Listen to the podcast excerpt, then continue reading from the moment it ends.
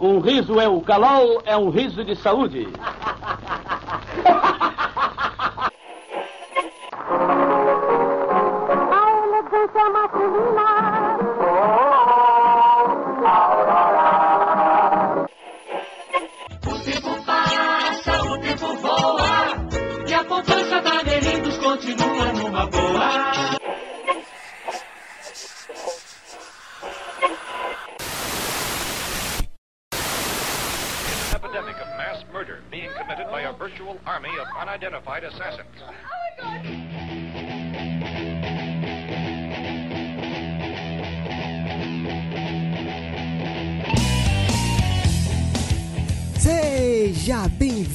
Você, ser vivo ou não, né? Nunca se sabe aí quem tá do outro lado, a mais um episódio do podcast Frequência Fantasma, esse podcast lindo, cheiroso, psicótico e sangrento pra conversar sobre filmes de terror, suspense, mistério e todo esse universo. Tudo bem com você aí, coisa fofa? Tudo tranquilo? Eu sou Sérgio Júnior, o host dessa bagaça e no episódio de hoje nós vamos conversar, vamos bater um papo sobre o filme Brightburn, o filho do pé preto, o capeta em forma de guri. né? Vamos trazer aqui para essa conversa. e claro que eu nunca estou sozinho e hoje com um convidado super especial. Porém, primeiro vamos apresentar a prata da casa. Hoje eu estou com ele, com o senhor Lucas Levino. Tudo bem, meu filho? Fala pessoal, beleza? Aqui é o Lucas e até mesmo super seres precisam de um psicólogo de vez em quando e tudo isso poderia ser evitado. E com a presença super especial aqui, mais uma vez nós passamos aqui um paninho na casa, que ele veja flores do campo, né, espirrando. A- Agora a moda é você pegar aquele copinho, né, que tem uns pauzinhos e aí tem um líquidozinho, aí você vira os pauzinhos assim, né, pra dar um cheirinho na casa. Botamos aqui também, né? Tu nunca viu não? Que moda é essa? É um, é um potinho de vidro que tem, que tem uns pauzinhos dentro de um perfume. Aí pra, pra- aí pra você perfumar a casa, você vira o, o pauzinho que o pauzinho tá molhado. E aí perfuma a casa. Tu nunca viu isso, cara? Não. Bom, enfim, se falar. você que tá me ouvindo aí sabe o que, que é, bota seu comentário aí nas redes sociais, por favor. Tudo isso pra receber ele diretamente do podcast Necronom, Necronome Conversa. Quase que eu errei. Quer dizer, eu errei, mas acertei. Com vocês, meus, meus queridos, chama aqui a nossa mesa o senhor Euler Félix. Tudo bem, Euler? Tudo bem, eu não sei se eu mereço toda essa limpeza aí, né? Mas tá bom. É, Cara, eu só queria dizer que falta uma Marta faz nesse filme, né, cara? Porra, faltou Olha ali aí, uma, olha. uma mãe ali pra dar carinho pra esse menino, pra ele ficar bem, né? Pra não querer matar as pessoas. Faltou isso. E É muito aí. obrigado, cara, pelo convite. É, tô. é, pô, gosto pra caralho do podcast, do Frequência Fantasma, né? A gente tem um gosto em comum, né? Que é o terror. E tô muito feliz de estar aqui com vocês. Exato, e já aproveita aí, já emenda, já faz o seu jabá aí, aonde que as pessoas que vão te ouvir aqui podem te encontrar nessa internet de meu Deus. Bom, eu tenho dois podcasts, né? Um podcast é um podcast de terror chamado Necronome Conversa. Ele tá hospedado lá no, na Como Conteúdo. Ele é um podcast semanal de terror, então toda semana a gente tá lá falando de alguma coisa do mundo de terror, né? Essa semana que a gente tá gravando sai um sobre o documentário do Meu Horror em Amityville, então a gente sempre tá falando de assuntos variados lá. É, eu tenho outro podcast, esse tá um pouco parado, que é o Nono Mundo, ele fala só sobre quadrinhos. É, tem até a edição do nosso querido Fábio daqui, né? É, o Necronome Conversa já teve participação do Sérgio, já teve participação do Fábio também, então vão lá escutar. E me sigam no Twitter, que eu tô sempre falando de terror, quadrinhos e podcasts lá, que é o arroba Félix Euler. É isso. Show! Beleza. E claro, pra não deixar passar em branco, né? Não vou deixar de falar aqui das nossas redes sociais. Então, por favor, nos siga lá no Facebook, Frequência Fantasma, no Twitter, arroba Frec Fantasma e no Instagram, arroba Frequência Fantasma, que aí você fica por dentro. Assim que a gente posta o episódio, a gente já divulga nessas redes sociais e primeiro a gente divulga lá no Instagram. Então segue a gente lá pra ficar por dentro. E eu tô falando ne- nesses últimos episódios, o Frequência Fantasma vai passar por algumas mudanças. Então siga a gente lá nas redes sociais pra você ficar ligado e não ficar perdido do que vai acontecer aqui com esse site maldito do Frequência Fantasma, beleza? Então é isso, chega de conversa e vamos para o podcast.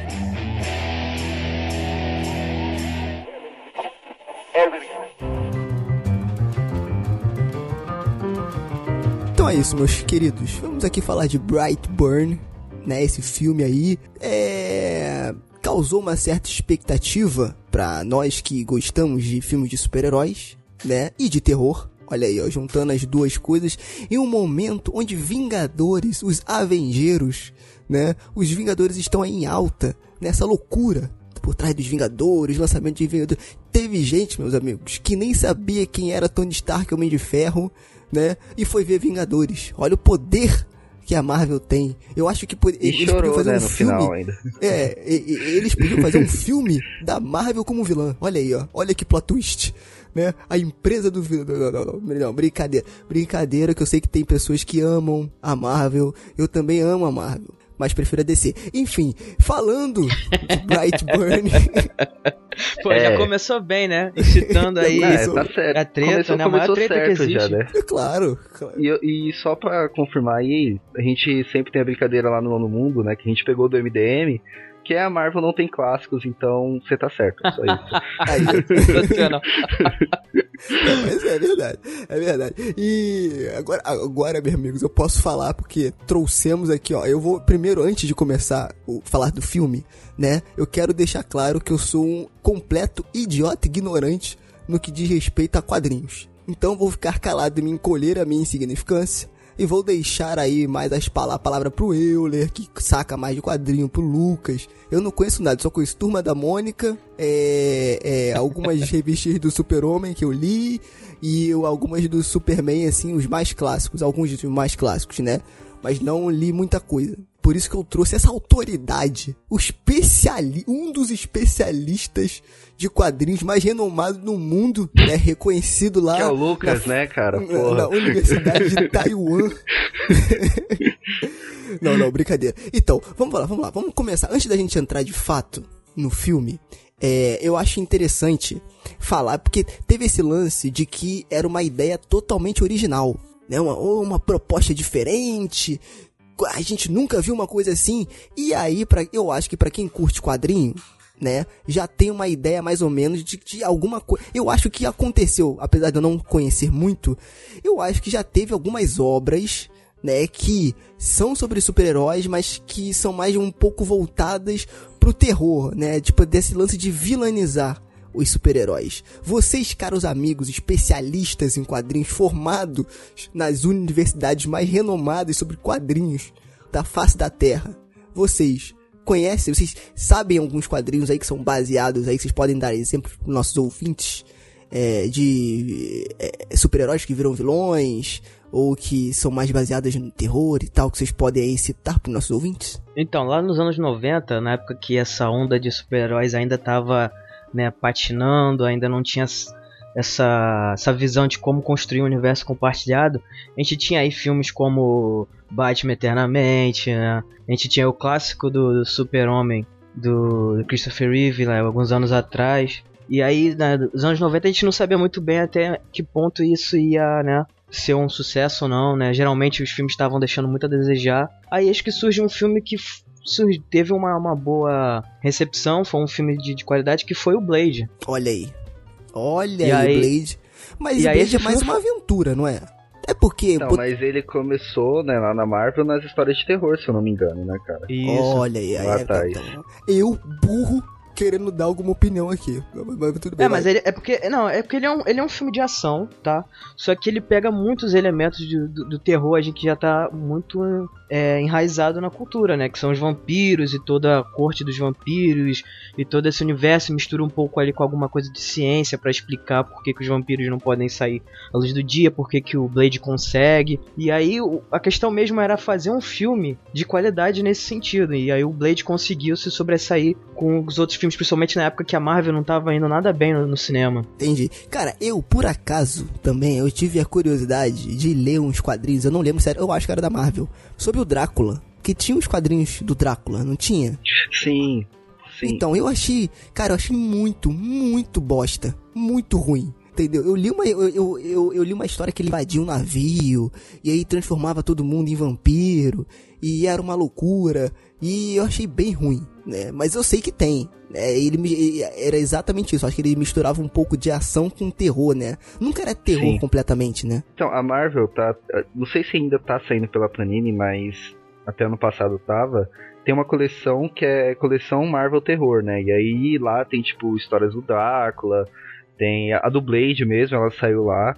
É, assim, são. A maioria das histórias são histórias, tipo, da década de 60, 70, que pra gente, né, tipo, pra, pra quem tá acostumado a, a ler os quadrinhos de hoje, tipo, é um pouco mais cansativo né? Tipo, pode parecer um pouco bobinho assim, mas pra mim continua sendo bom, né? É, eu acho que são histórias legais de se ler. Mas, tipo, são histórias antigas, né, cara? São, tipo, lá da década de 60, 70 por aí. Entendi. E pegando essa época aí dos anos 90 ainda, também tinha ali no já no auge da, da Image Comics, a gente teve aí a adaptação do Spawn, né? Que fez que fez aí um, pelo menos a expectativa estava grande pelo filme, né? De que o filme ia ter bastante violência, que ele ia ser bastante fiel aos quadrinhos e tal, mas assim, o filme foi, né?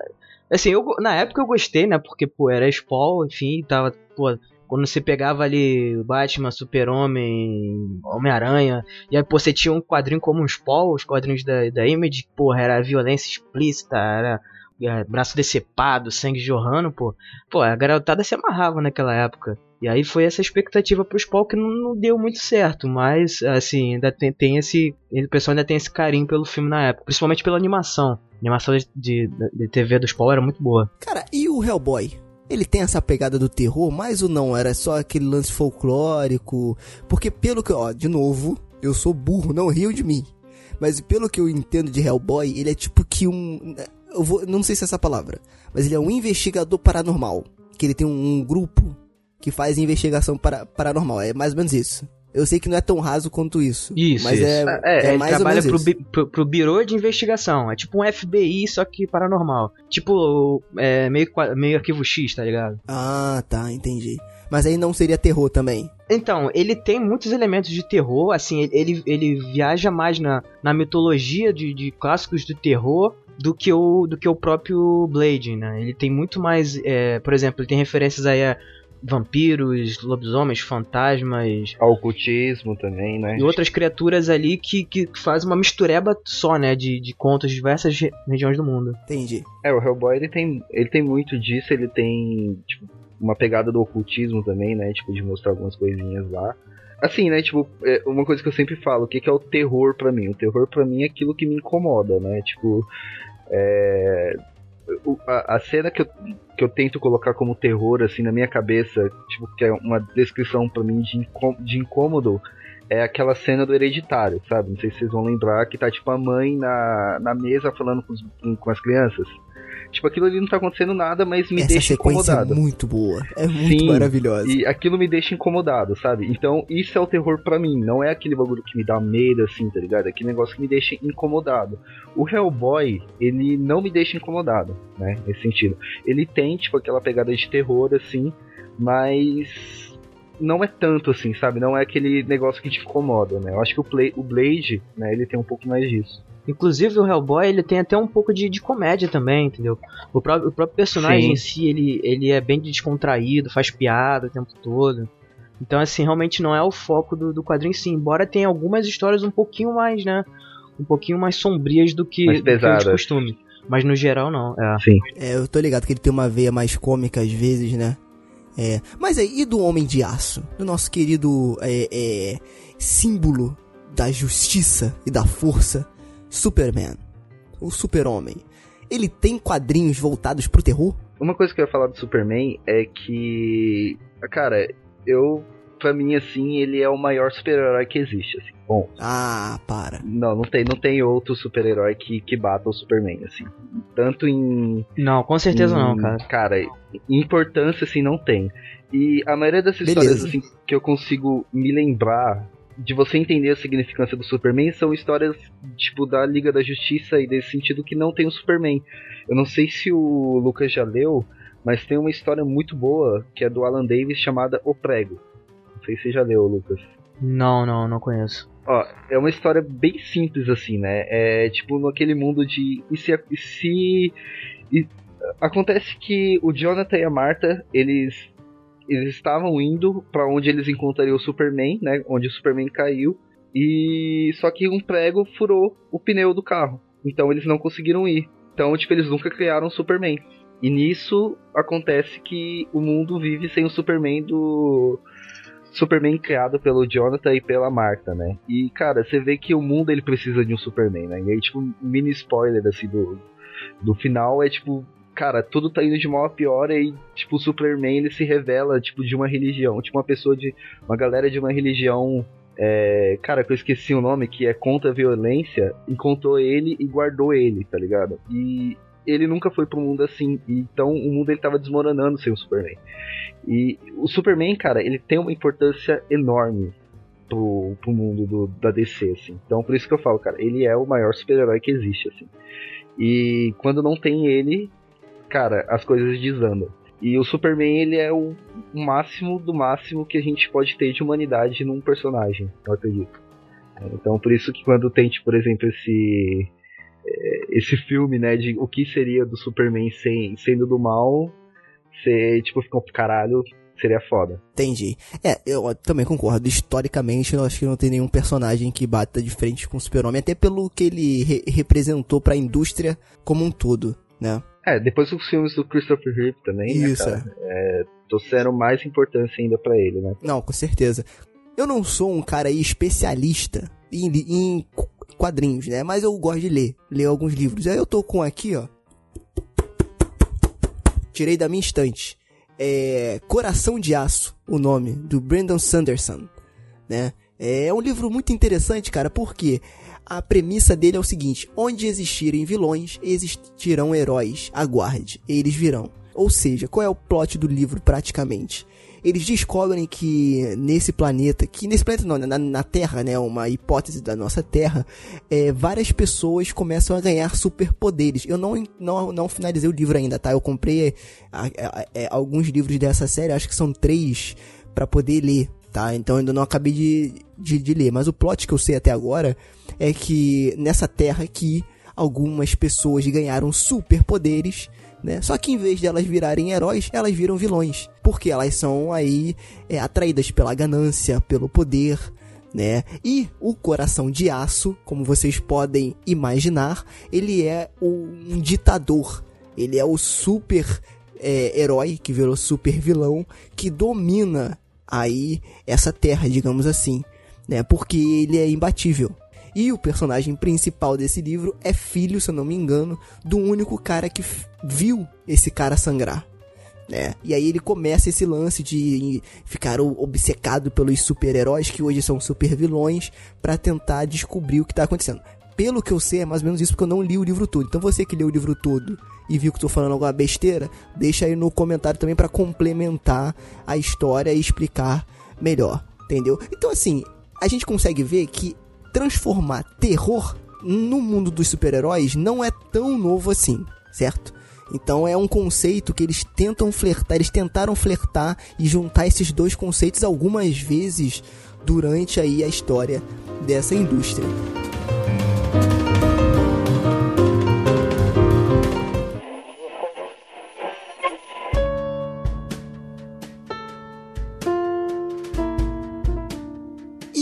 Em maio de 2019, nós temos aí a estreia de Brightburn, né? E o que é interessante, né, e que foi a primeira notícia que foi divulgada foi que seria um filme produzido pelo James Gunn, o mesmo cara que dirigiu o filme Guardiões da Galáxia. né? o primeiro lá da Marvel, que pra mim, na minha humilde opinião, é o segundo melhor filme da Marvel. Tá? Só perdendo aí pro Homem de Ferro de 2008. É, então, assim, já criou aquela expectativa. E quando ele começou a falar que o filme que ele estava ali produzindo seria um filme de terror, porém baseado em um universo de super-heróis, é, e a gente estava até conversando aqui em off, né? O Euler estava falando comigo que ele criou essa expectativa porque, pô, cara, a gente sempre soube histórias e sempre imaginou essas histórias como seriam. E aí, pô, com a tecnologia que a gente tem hoje, com todos os recursos, como seria uma história dessa? Novamente, nesse universo que a gente tá vivendo aí, lotado de super-heróis, de filmes de super-heróis, que tá bombando, que gente que nunca leu um quadrinho na vida hoje é apaixonado por super-heróis, dessa geração que vai crescer com a Marvel no cinema, né? Ou seja, a gente tá passando por uma mudança, e eu acho que isso às vezes não fica claro para as, para as pessoas. A gente tá passando por uma revolução na indústria do cinema, né? Que vai ficar marcada. É, a Marvel fez uma parada, um big deal, uma parada muito grande, e isso é muito interessante né? E como que esse filme se encaixaria, né, cara, no meio desse universo. E tivemos Brightburn, Filho das Trevas, dirigido por David Yarovesky, que é amigo do James Gunn, inclusive teve participação ali no filme Guardiões da Galáxia, e com o roteiro do Brian Gunn e Mark Gunn, que são da família do James Gunn. E aí a gente começa de vez falando, né, meus amigos, o que que vocês acharam de Brightburn filho, o filho das trevas? Cara, como o Sérgio falou, eu fui esperançoso, né, de que seria um puta do filme. É, só que eu fui traído pela minha própria empolgação, né, cara? Eu achei o filme ok, assim. É, achei ele legal, né? Dá, dá pra assistir de boa. Não vi, tipo, uma pegada de terror nele, tipo, tão forte assim, né? Ele tem o terror, né? É, mas, sei lá, eu, ach, eu achei que, tipo, o Ele terror. tenta, né? Ele tenta, né? Ele, ele tentou muito nas, nas cenas de morte, né? Que ficaram bem gore, assim, tá ligado? Mas. é, enfim, o roteiro eu achei um pouco fraco, pra ser sincero, né? É, mas eu acho que é um filme nota 6,5, assim, tá ligado? Um filme que dá pra você assistir de boa. Então, mais uma vez, o problema. Puta, eu já dei É, nota, não, foi não mal. tem problema, porque aqui, aqui a, gente- a gente não dá nota. Não É, tem então nota, né, vai- mas- Mas a é. parada é a seguinte, olha, aí eu acho que o Lucas já tá cansado de me ouvir falando isso. O problema é o seguinte, são duas coisas. Vai falar do James, James Wan não, né? Também, mas é mais pra frente. É, o que, que acontece? Duas coisas. A primeira, a expectativa. Eu fui com a expectativa, não foi nem zero, foi menos um, menos dois. Entendeu? Por quê? Quando o cidadão vem me comparar, a- a- porque esse, aí vocês me corrijam se eu estiver falando abobrinhas, né? O marketing dele foi baseado em é o super-homem do capeta. Não foi isso? Todo mundo falando. Pô, a história do super-homem. Como seria se o super-homem fosse o vilão? Ai, meu Deus do céu. Então foi baseado. Agora, foi a mesma coisa que aconteceu com o Cemitério Maldito. Você se apoiou numa marca muito forte para vender o seu produto. E aí, isso automaticamente gera uma expectativa grande nas pessoas. Né? E aí, o ser humaninho vai lá para assistir o filme e aí ele vai esperando uma coisa épica, novamente, em meio a Vingadores e, e D6 e, e afins. E ele vê um filme que, na minha opinião, aí eu falando Sérgio, achei ok. Entendeu? E a segunda e a terceira coisa que eu falei que eram duas, mas são três. Hoje em dia também tem muito isso. Ou o filme é uma merda, ou o filme é um épico. É uma maravilha. É perfeito. E eu não. E, e por ele não ser nem perfeito nem uma merda. Não, e por ele não ser perfeito, ele é uma merda. Entendeu? E por ele não ser uma merda, ele é perfeito. Eu não acho isso. Eu acho que a gente tem um meio termo. Que são filmes ok. São filmes bons. Entendeu? Então, assim, eu não sei se é um prazer das pessoas de falarem mal e não sei o que lá. Mas enfim, eu achei um filme ok. Entendeu? Não esperava muita coisa, isso ajuda também muito, né? Mas eu quero saber também do Lucas, que foi assistir o filme comigo, né? E, e, ó, e aconteceu uma coisa muito inusitada que a gente viu um cara, eu juro pra você, olha. Acabou o filme, estava se levantando para nos retirar da sala. O cidadão, o ser humaninho, saiu com uma garrafa de 51 debaixo do braço. Vazia. Vazia. Ó, tenho, tenho certeza que o filme pra ele foi melhor do que Eu pra falei vocês. a mesma coisa. Esse cara deve ter visto um puta filmão, mano. Esse cara deve ter visto um puta filmão. Porra. Juro pra você, isso E aconteceu. eu acho que a gente pode até criar uma campanha de assistir esse filme assim, né? É, então. Os ouvintes assistam um filme assim e falem pra gente se ele fica melhor. Né, cara? Exatamente. Mas aí, Lucas, an- antes da gente entrar nos pormenores, o que, que você achou aí em geral do filme? Beleza, eu concordo com o que vocês falaram até aqui. E é o seguinte, é, eu acho que o filme, cara, ele pecou em não ter é, tido mais coragem em se aprofundar naquilo, na proposta que ele tava tendo, entendeu? Que era ter uma pegada de terror ali subvertendo o mito do super-homem. Eu acho que ele poderia ter trabalhado muito mais nas, nas cenas de, de tensão, dado mais tempo a elas, entendeu? E ter, ter, ter explorado mais o gore mesmo, entendeu? Sem medo de, de mostrar as coisas. Porque assim, o filme ele teve uma classificação ali de mais ou menos 16 anos, se não me engano. Então ele abocanhou ali um público um pouquinho maior para poder ver se pegava a galera que foi assistir Vingadores e tal, até porque o filme tava estreando aí um mês depois do, do, do, do, do último filme dos Vingadores. E ele queria meio que aproveitasse, né, dessa, desse hype. Mas eu acho que foi, cara, uma, uma atitude meio errada, entendeu? Eu acho que eles deviam ter jogado a censura lá pra cima e feito um filme mesmo, com bastante cena de gore, entendeu? Com, com mais terror. Porque assim, ele trabalha bastante, desenvolve bastante a relação dos personagens.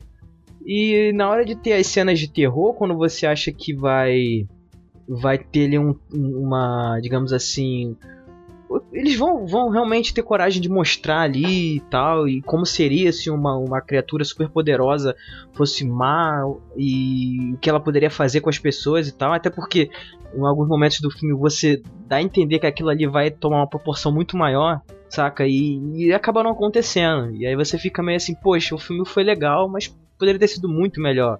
Entendeu? Se eles tivessem tido mais essa coragem de, de, de de trabalhar a parte do gore, do terror, assim, entendeu?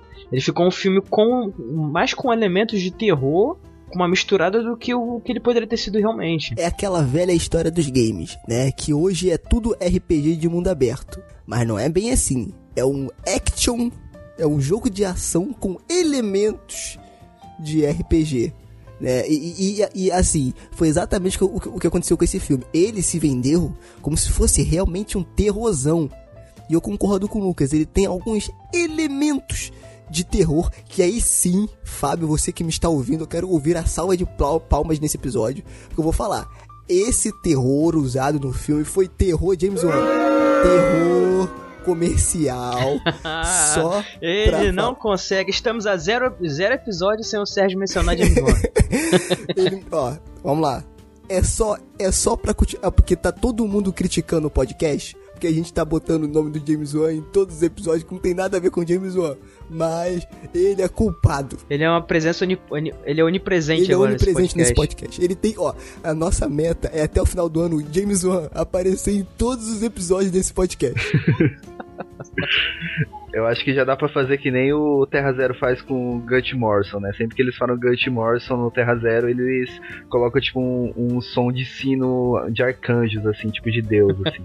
acho que já dá para fazer algo desse então, sentido. Fábio, por favor, por favor, toca o sino toca o sino aí, Fábio, toca um sino, toca alguma coisa toda vez que a gente falar o nome desse ser, James, que eu amo muito, tá? Eu não sou que nem o Fábio que é rancoroso com o James Não, mas assim, é, brincando assim com, com o James O engraçado do Fábio é que ele, ele fica puto com o James sem o James tem, não tem nada, né? O, o, Fábio é né? maluco. O Fábio, ele tem ele problemas. Ele ficou puto com. Ele ficou puto do cemitério maldito lá. Com... Porra, mas não tem nada, não tem nada, cara. Não tem nada. É, é, porque ele quer soltar isso de dentro dele, entendeu? Ele quer soltar isso dentro do coração dele. Mas agora todo episódio do. É, é, é, aquele meme, é aquele meme, né? Tipo, ninguém, ninguém mesmo o Fábio, a culpa é do James.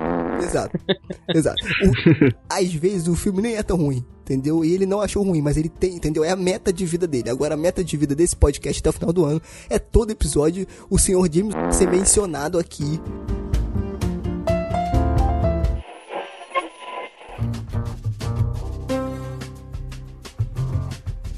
Antes da gente entrar nos, por, nos pormenores, eu ler. Eu lhe convido você que é a visita você que vem aqui, passa aquele pezinho lá no carpátio, né, para limpar antes de entrar na casa e tal, né? Mas se bem que a gente já gravou junto, então tu já é de casa. Então tu já pode vir, abrir a geladeira, pegar o biscoito já na dispensa, já tá já é de casa.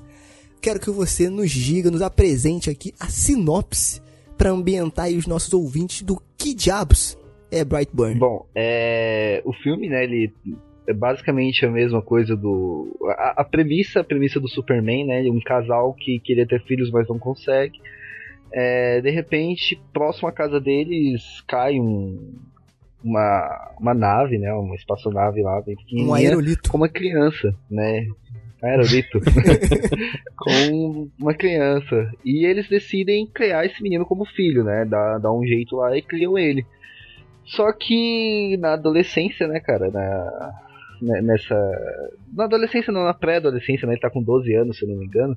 Ele começa a descobrir poderes, né? Tipo.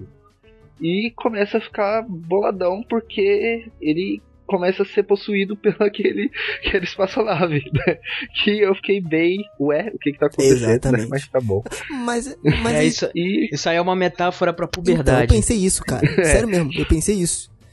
Eu pensei isso na, na- É porque acontece. Hoje as pessoas também. é- é- o Frequência Fantasma é esse espaço democrático onde você pode viajar e as suas ideias vão ser aceitas. Pelo menos por nós aqui que estamos gravando. Então é o seguinte: o que acontece?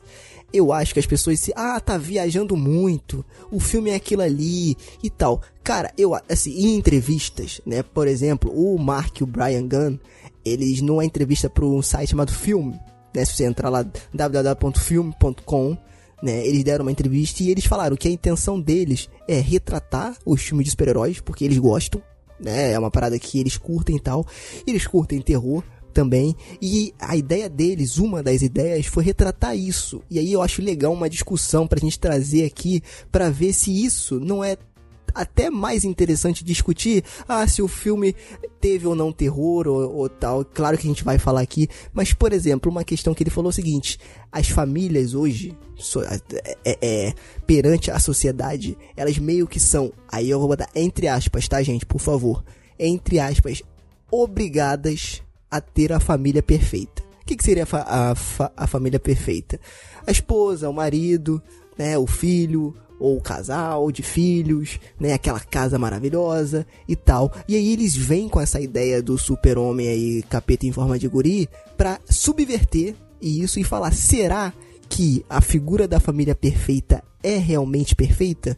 Entendeu? É isso que a gente espera, é isso que a sociedade quer, né? Então, tipo assim, eu acho maneiro porque eles tentam vir, e pelo menos foi o que eu entendi durante o filme, com essas discussões, né? E não é só um filme de um super-herói que em vez dele ser bonzinho, ele é mal. Entendeu? Não é à toa que ele começa. Porque teve gente que eu ouvi falando assim, ah, mas porque só com 12 anos que ele começou a ter é, esses poderes, não explicou, mas pra mim não precisou. Entendeu? Foi muito óbvio. Porque é uma metáfora com a pré-adolescência, com a puberdade, né? Então, tipo assim, é muito de entendimento também. Eu quero saber o que, que vocês acham aí disso. Então, mas até aí o Superman também não nasceu com os poderes, né? Eles foram se desenvolvendo durante a infância Ah, dele. aí, isso aí eu não sei. Se você pegar as histórias assim, o, o Superman ele começa a desenvolver os poderes dele mais ou menos com essa idade, se eu não me engano, né? Com uns 8, 9 anos. Aí se eu tiver errado, o Lucas me corrija, mas se eu não me Não, engano, é isso é mesmo. isso, né? É, assim, de- várias versões, né? Cada uma tem um momento diferente da vida dele que os poderes começam a se desenvolver. Mas basicamente é isso mesmo. Mas aí vocês não acham, aí não sei se vocês tiveram essa, essa percepção. Eu tive muito é, desse lance da subversão da família perfeita. E eu acho que para eu acho que o terror que eles quiseram passar foi isso, mas eles não souberam executar isso. E aí eles tiveram que usar recursos de terror comum, terror clichê, entendeu? Que não cria tensão e são aqueles sustos já esperados, entendeu? Então, tipo assim, eu acho que no roteiro eles não conseguiram criar um clima de tensão nesse conceito da família ser destruída, quebrada, da família perfeita ser quebrada, né? E refletir sobre isso. Eu acho que essa, como eles falaram, foi uma das intenções do filme, mas acho que eles não conseguiram executar isso bem, cara, porque não causou terror nenhum e os sustos são, são bem clichês. É, a gente pode ir um pouquinho mais fundo então nessa questão do mito do Superman e como ele é subvertido nesse filme, se a gente fizer um paralelo com, com a própria origem do Superman, né, que ele tem influências aí do, da cultura judaico-cristã, principalmente com, com a história de Jesus Cristo, né? E aí seria Sim. todo esse papel da importância da família para aquela figura messiânica que ela vai é, tomar os rumos da, da humanidade a gente poder subverter isso e transformar ele que na verdade ele não é Cristo, ele é o anticristo, entendeu? A gente pode ir bem por aí nesse sentido. Ah, mas é, só, só uma coisa, ele não é só uma, uma figura é, inspirada na cultura judaico-cristã, como também na, na figura do americano perfeito, né? O Superman, assim, né? Ele tem aquilo de ser o americano leal, digno, né? Então, isso também é interessante. Sim, sim. Ah, inclusive, né, que parte né, já dessa dessa, digamos assim, é, formação cultural que é os Estados Unidos, né? E toda essa esse que era o que tava mais em voga na época que o que o Superman foi criado, que era esse, esse padrão de família bem estabelecido, entendeu? Que é o padrão bem clássico mesmo. E aí você pega isso e trabalha nesse sentido de subverter e dar uma outra, uma outra cara, até porque o, o filme ele não, eu acho que ele não pegou muitos elementos assim, é, digamos assim, atuais, entendeu? Porque se você vê, por exemplo, o como é que é o nome do, do rapaz mesmo que eu esqueci agora no Brandon filme? Breyer. Breyer. Brandon, Breyer. isso. Brian, é, ele, ele passa por algumas coisas, tipo, ele sofre bullying no colégio e tal, só que isso já é uma coisa explorada, assim, em quadrinhos desde os anos 50, entendeu? Então não é nenhuma novidade. Agora, assim, eu achei que podiam ter ele, alguns elementos do da, da, da época de hoje em dia, entendeu? Para poder dar uma contextualizada um pouquinho mais interessante. Por exemplo, ele tem ali uma, uma coisa do superpoder dele de influenciar aparelhos eletrônicos e tal, e aí criar todo aquele clima de tensão, né? Ele mexer nas luzes e ficar tudo piscando e tal, mas aquilo ali não é, não é bem explorado, sabe? Fica ali meio que. Ah, ele, a presença dele causa essas coisas, mas Ponto, né? Já era. É, não, isso, nada e não mais fala- explorado. exatamente, fica nesse superficial, entendeu? Eu achei que poderiam trabalhar mais essa questão de como uma criança é, super poderosa poderia crescer numa sociedade como a gente vive hoje, entendeu? Porque com todos esses casos que a gente tem aí de. Enfim, de. é, Bullying. bullying nas escolas, massacres nas escolas, enfim. E toda essa questão de da influência da internet e, de outras mídias. Acho que isso poderia ter, ter sido um pouquinho trabalhado no filme, entendeu? Eu achei que ele pegou bem, bem mesmo básico. Até porque parecia que o, o filme ele era meio atemporal, sabe? Você não sabia bem ali em que época se passava e tal. É uma coisa que eu ia falar aqui de- de- dessas questões aí, ele, discute, ele tentou discutir um pouquinho a ideia do relacionamento entre crianças, né? Tipo, pá, ele gosta de uma menina, então ele vai lá, né? Mas tipo, também foi porcamente explorado, né? Se você for ver. Foi só jogado. Sim, assim, exatamente. tela, né? Não, que inclusive a- poderia ter sido uma coisa muito mais tensa, né? Uma coisa muito mais, é, digamos assim, complicada, assim, mais é, visceral no filme que ele chegou ali e acabou que não, não foi pra frente, entendeu? Uma coisa que tinha um potencial ali pra ser uma coisa mais tensa pro filme, acabou que no final o, o filme resolveu ir, ir por outro caminho. É, então, eu vi algumas críticas relacionadas aí à exploração do próprio personagem, do Brandon Breyer, né? Que é o. é o. é o garoto com superpoderes. É, lembrando que a mãe dele quem faz é Elizabeth Banks, né? Que é a Tori Breyer, Breyer, Breyer, né? Que está maravilhosa no filme, né? E o David Dimon, que é o Kyle Breyer, que é o pai, que tá bem ruim.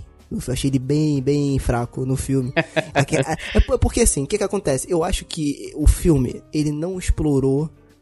Porque assim, eu vi críticas do pessoal falando, ah, é, eu não senti o apego da família com o garoto, pra que quando ele desse a volta, você realmente sentisse que, caraca, esse garoto vai destruir a família. Cara, eu senti. Eu achei muito bem construído no início.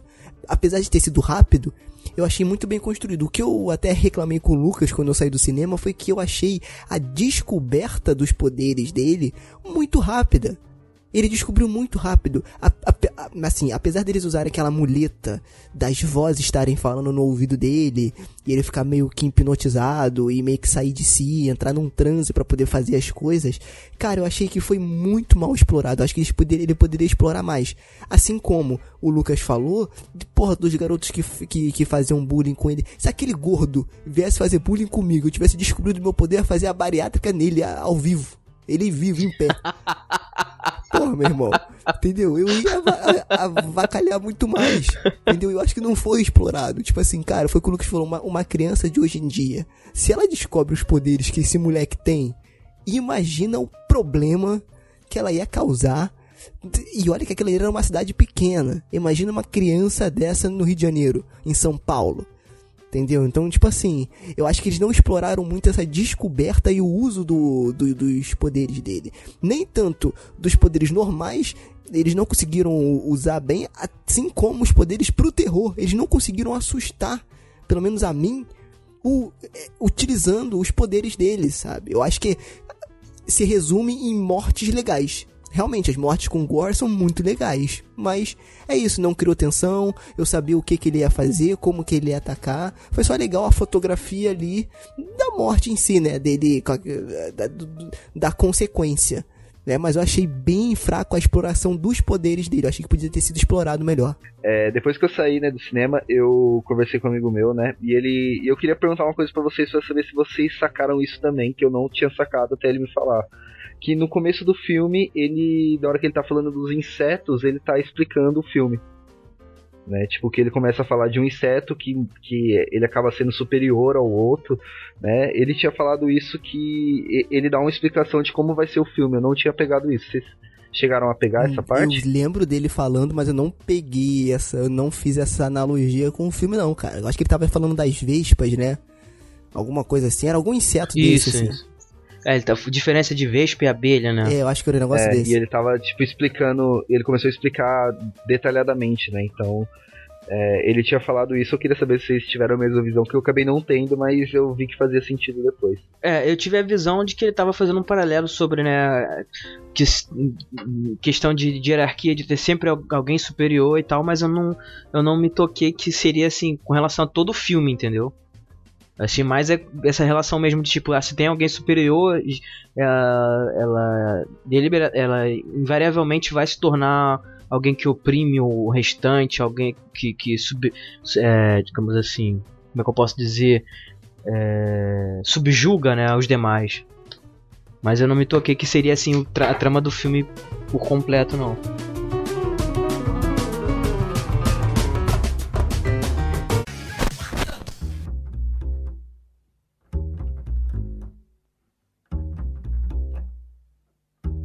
Cara, uma, uma, uma outra coisa que eu, eu percebi também, e aí eu não, eu não sei o, que, o que, que vocês acham.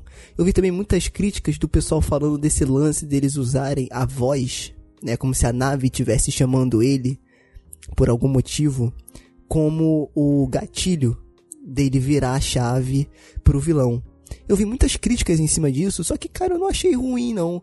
Porque, assim, na minha ignorância de super-heróis e vilões, não tem uma parada que, às vezes, o super-herói, ele é conectado com a nave de alguma forma? Ah, o super-homem, o super-homem. Eu acho que, é, então, eu acho que funciona de, de, de alguma Sim. forma, né, daquela nave meio que ter alguns dados que, sei lá, é, é, servem de um gatilho para ele se lembrar de, de alguma coisa, que no caso, no filme foi o propósito dele, né? Então, é, uma das coisas que eu, que eu queria que queria que isso tivesse sido um pouco mais explorado é, tipo assim, ninguém sabe, né, da, do, o porquê Sim, que ele foi parar ali, né? Diferente do Superman, né, que a gente sabe que Krypton tava explodindo, os pais mandaram ele pra cá para sobreviver, certo? Mas, Mas, eu acho que vai ter continuação, hein? Então, é, é, eu senti falta disso, porque para mim, assim, não sei para vocês, mas pareceu que tudo parecia um plano realmente para dominar o, a Terra. Né? Tipo, tanto. Eu também achei isso. Porque pela, pelas coisas que estavam falando, que a máquina tava falando, para mim pareceu muito que queria dominar a Terra. Então eu entendi isso. Né? Eu queria que fosse um pouco mais explorado, assim, que a máquina falasse ah, um pouco mais, né? De, de, de, da máquina. Então, mas esse plano esse plano de dominar o mundo é ruim? Eu não achei tão. Tipo assim, cara, não, as não pessoas. Ruim, não. Gente, é, é um filme de super-herói. O vilão quer dominar o mundo. O, o que eu entendi, é o que eu entendi é que na verdade isso é, faz parte da natureza dessa, dessa raça que esse garoto é, entendeu? Isso. Que isso, é, eles são enviados aí, quando bebês para outros planetas e quando chegam lá eles crescem como um deles e aí acaba dominando a parada, entendeu? Só que assim, é, o eu achava que tinha que ter alguma coisa que desse mais indícios, por exemplo, podiam explorar, explorar os relatos mesmo de, de, de, crianças, de psicopatas, né, que hoje em dia a gente já sabe que são, é, quando eles eram crianças, né, que são indícios, por exemplo, torturar animais, é, ser uma pessoa distante que não consegue se relacionar com, os outros, não tem empatia. Poderia ter trabalhado isso, entendeu? Tipo, esse garoto ele não é normal, entendeu? Esse garoto ele tem algumas coisas assim. Porque algumas vezes no filme dá a entender de que a mãe dele trata ele de um jeito especial. Só que não fica claro o porquê, assim, além do fato de ele, dela saber de onde ele ter vindo, entendeu? Porque às vezes parece que ela tá tratando ele como se ele tivesse alguma, sei lá, alguma algum problema, alguma coisa assim, e não só porque ele veio de outro lugar, entendeu? dá essa, dá essa, essa sensação, mas o filme não explora como se ah, ele tem, sei lá, ele tem características que parecem autista, ou ele tem alguma característica que, que seja estranho para a sociedade, enfim, poderia ter tido essa exploração para que isso desse um turn point, né, uma mudança na hora que a nave começasse a interagir com ele, entendeu? Para dizer, olha, ele ele não mudou do nada, entendeu? Ele não, não foi a criança que mudou da água pro vinho. Ele tinha alguma predisposição ali para alguma coisa, então ele agia de uma forma diferente. Ele não era uma pessoa normal na aparência e no, no comportamento, mesmo ter vindo de outro de outro lugar, entendeu? Mas assim, para mim ficou assim muito. E do nada ficou maluco. Que do nada ficou maluco, exatamente. Porque, por exemplo, fazendo um paralelo aqui com os quadrinhos, a gente pode citar até um, uma, uma, uma, uma fase da, das, das HQs que, que é o Injustice, né, que é o mais famoso atualmente, que, que mostra ali o Superman virando do mal, enfim, que tem um, tem um motivo para isso, entendeu? Ele não fica do mal do nada. Que, pô, a, a Luz morre grávida do filho dele, e enfim, e aí isso faz com que ele mude, entendeu? Poderia ter alguma coisa assim. O, o, próprio bullying na escola poderia fazer ele, ele mudar, ou então alguma coisa aconteceu com a família dele e ele deixar de gostar dos humanos. Enfim, poderia ter tido alguma coisa assim. Eu acho que você o contraponto, porque eu discordo. Eu acho que hoje em dia a gente tá buscando muita explicação para pessoas que são ruins, que são vilões. Entendeu? Eu acho que ainda mais quando a gente tá nessa base. Aí, mais uma vez, gente, eu não tenho a base de HQs que você tem, que vocês têm. Então, tipo assim, eu acho que é até legal ter esse outro ponto de vista, né? Porque assim, cara, o cara, ele é ruim. E é isso, entendeu? A raça dele é ruim é porque ele foi criado, né, principalmente por uma mãe que me passou sim ser muito carinhosa com o filho, não sei porquê, não sei se foi a interpretação da Elizabeth Banks que ela mandou para mim, ela é a melhor coisa do filme, né, em todos os aspectos, mas ela mandou muito bem durante o filme todo. Então assim, realmente me convenceu que ela realmente gostava muito, não só do filho, e aí mais uma vez vai para minha é, é, pra parada que eu interpretei, que é do lance de ter o filho. Né? Uhum. Ela não queria deixar de ter um filho. Né? Então isso pra ela era um peso muito grande, entendeu? Mas assim, cara, às vezes são pessoas que são ruins. E é isso, eu acho que não precisa justificar que ele sofreu bullying. Sim, mas a pessoa é. Sim, beleza, mas a pessoa, se a pessoa também. é ruim, ela tem que agir ruim de, de algum momento, entendeu? Não é do nada, assim como é no filme. Assim, a justificativa de que a nave vai fazer com que ele fique ruim, entendeu? Tá dando uma justificativa do mesmo jeito que você tá falando. Não é entendeu? a nave, não é a nave que faz ele ficar não, ruim. Não, é. Ele, uma, ele, a natureza dele, a natureza dele poderia ser ruim. Isso, mas a, a nave na... é, que, então, é que desperta isso nele. Não, entendeu? não é a nave, gente. Não é a nave. É porque a nave é o meio de comunicação que ele tem meio que com a raça dele. Ah, sim ninguém, sim, sim. Ninguém deixou claro se é alguém do planeta dele fazendo um contato através da nave. Entendeu? Isso tá, também não fica claro no filme. Eu acho também que não tem que, que ficar. Até porque provavelmente esse, esse filme, escreve o que eu tô te falando, vai ter continuação. Até pelo final do filme, que mostra vários indícios ali daquele jornalista falando que já tem outras pessoas estranhas fazendo coisas ao redor do mundo. Então, assim. É, o próprio é, diretor, cara, numa entrevista, ele disse que que, que teria interesse, sim, em fazer uma, um universo a partir desse filme e tal. Sim, sim. E eu acho bacana que, mais uma vez, cara, é, mesmo que nesse filme não tenha tido tanto terror, cara, ele tá sempre se vendendo como um filme de terror, então, assim, vai fomentar a indústria de terror, é ok, legal e tal, mas, assim, eu acho que às vezes as pessoas buscam muita explicação para as coisas que não precisam. E aí, é ponto de vista, tá? Opinião, é a minha opinião não senti falta de. Agora sim, se o filme me justificasse que ele ficou ruim porque ele sofreu bullying na escola, porque o pai dele maltratava ele, se fosse o caso, que não foi o caso desse filme, ou alguma coisa do tipo, aí eu achar clichê. Porque hoje, todo filme em que você é um vilão, você tem que explicar porque o cara se tornou um vilão. E eu acho que às vezes pode ser mais assustador a maldade não ter explicação o mal existe. Sim, mas, é mas em momento nenhum o garoto entendeu? mostra antes do, da nave começar a, a se manifestar que ele era ruim, entendeu? Em nenhum momento isso. E não precisa. Mas não precisa. Então, esse é o meu ponto. Então, pra mas mim, ele era ou não era ruim, falta. entendeu? Mas a explicação que ele a gente acaba ruim. tendo é que tudo isso é culpa da nave, porque até, até o aniversário dele, onde ele ganhou a arma lá, ele era uma criança totalmente dócil, né? Então, e teve um, um, um, ponto de mudança, né? Então acho que se tem esse ponto de mudança, ele teria que ser melhor explicado. Sim, Sérgio, exatamente. Não, eu concordo. Inclusive, Sérgio, o filme, que o, filme ele é trabalha, fraco. mas o filme ele trabalha isso, Sérgio. Tanto é que você vê que o garoto ele começa a agir de maneira diferente na escola e depois ali com, com a família dele, que, que discute com o pai dele por causa da, da arma que ele Não, ganhou mas do aí é uma tio. outra coisa. Entendeu? Não, Você não, vê que não, o aí filme, é uma outra o coisa. filme ele vai trabalhando Aí a é mudança outra de coisa. comportamento do garoto, mas a partir do ponto que a nave começa a, a- reagir, a se manifestar. Não tem isso antes, não tem essa mudança Calma, antes calma. dele. Não, não perca o controle. O que acontece? Calma, mas olha, já estão calma. já tão vermelho aqui já. Não, então, pra mim, o que acontece? Ele, quando ele descobre os poderes dele, né? Que eu achei também que foi muito. Tipo assim, por um lado, essas vozes na cabeça dele não me incomodou, mas nesse lado me incomodou muito. Porque foi uma desculpa, tipo assim, ele deu aquela parada lá no cortador de grama que isolou o cortador de grama não sei aonde, e aí as vozes tomaram conta da cabeça dele, e aí ele teve esse ímpeto de testar pra ver se realmente aquilo tava funcionando, sabe? Eu acho que foi muito rápido. Dele falar, beleza, eu sou muito bom. Entendeu? Não mostrou isso, como por exemplo, o Shazam fez muito bem. Entendeu? Dele descobrindo, ele, cinco minutos descobrindo os poderes dele. né? É, de, agindo forma como ali. criança. Exatamente, exatamente. Mas enfim, tudo bem. Beleza. Só que eu concordo com você. O, o roteiro é fraco. É tão fraco que ele tá fazendo a gente discutir isso aqui. Entendeu? Porque ele não deixa claro. Entendeu? Ele deixa esses negócios assim, será que é? Será que não é? E tal. Mas, eu concordo enfim, contigo, eu acho- Sérgio. Essa questão de, de ser mal por ser mal, entendeu?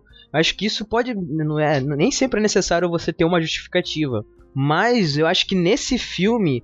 Que, que, que gira em torno do garoto, eu acho que seria necessário sim, cara. Até porque ele subverte esse, essa, é, até porque ele subverte essa, esse mito do super-homem e que todo o universo construído do super-homem é essa questão do super-homem conter os seus poderes, porque ele é muito poderoso e ele tem que ser essa figura simbólica para a humanidade, para poder guiar a humanidade para um lugar melhor, entendeu? Então subverter isso e mostrar, pô, peraí, não é bem assim.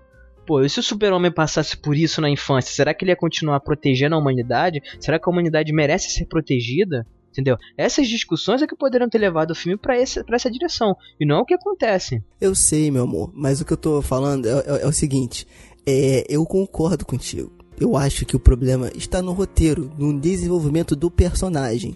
Mas na minha opinião, mais uma vez, eu não acho que ele precisaria justificar a maldade dele. Ele poderia construir isso de outras formas e não botando a culpa, digamos assim, entre aspas, em coisas que acontecem no nosso cotidiano. Porque, cara, vai ter um milhão de filmes. Não tô falando que é ruim, não tô falando que é errado e não tô falando que não tem que ter. Mas, cara, um filme que se propôs a ser diferente, então seja diferente em todos os aspectos. Porque, pra ele ser diferente, mas pra justificar que o vilão virou vilão porque ele sofreu bullying, porque todas essas, é, é, é, esses, essas coisas que estão em alta hoje na sociedade, e eu acho sim que tem que ser discutida para as pessoas olharem e falarem, "É, realmente isso é uma merda, entendeu? Beleza, eu concordo. Mas tem filmes, cara, que, beleza, você não se propôs a ser diferente? Então é o que eu falo, o cara botou um pé na água, mas ficou com medo de mergulhar. Mergulha, cara, vai fundo. Entendeu? Porque todo mundo tava esperando uma coisa completamente diferente daquilo que tava tendo. Entendeu? E não foi. Foi mais um filme que não sabe se é terror, que não sabe se é drama e que não sabe se é ação. Porque ele tem um, um pouco de cada, mas não aprofunda em nada. Então ele acaba ficando um filme meio que vazio. Sabe? Apesar de tudo isso, do roteiro ruim, eu não sei explicar o porquê, mas eu me diverti. Eu achei legal. E um ponto que eu achei legal do filme foram as mortes, que eu achei interessante a gente destacar aqui, né? Eu quero saber de vocês qual cena que vocês mais gostaram aí do filme, né? Porque eu acho que as coisas que se destacam mais no filme foram as mortes aí que o Brandon Breyer se propôs a fazer, lembrando que aí eu sou burro, mas não sou tanto. Que Brandon Breyer, ele tem esse estilo de nome baseado em quadrinho também. É uma o literação. bebê. É uma literação. Isso, né? De Brandon Breyer, Bruce Banner, Peter olha aí, que mais? Parker, Peter Parker, Wonder Woman. entendeu? Pra O facilitar, próprio Clark exatamente. Kent, né? O, o som, né? Ele é semelhante. Isso. É, mas uma coisa que eu, que eu fiquei meio deu uma brochada, assim, foi a questão do símbolo dele, né? Pra mim, aquele símbolo seria algo para mostrar algo, tipo, alguma coisa sobre da onde ele veio, mas aí é só o, o 2Bs, né? Mas tá bom. eu esperava outra coisa.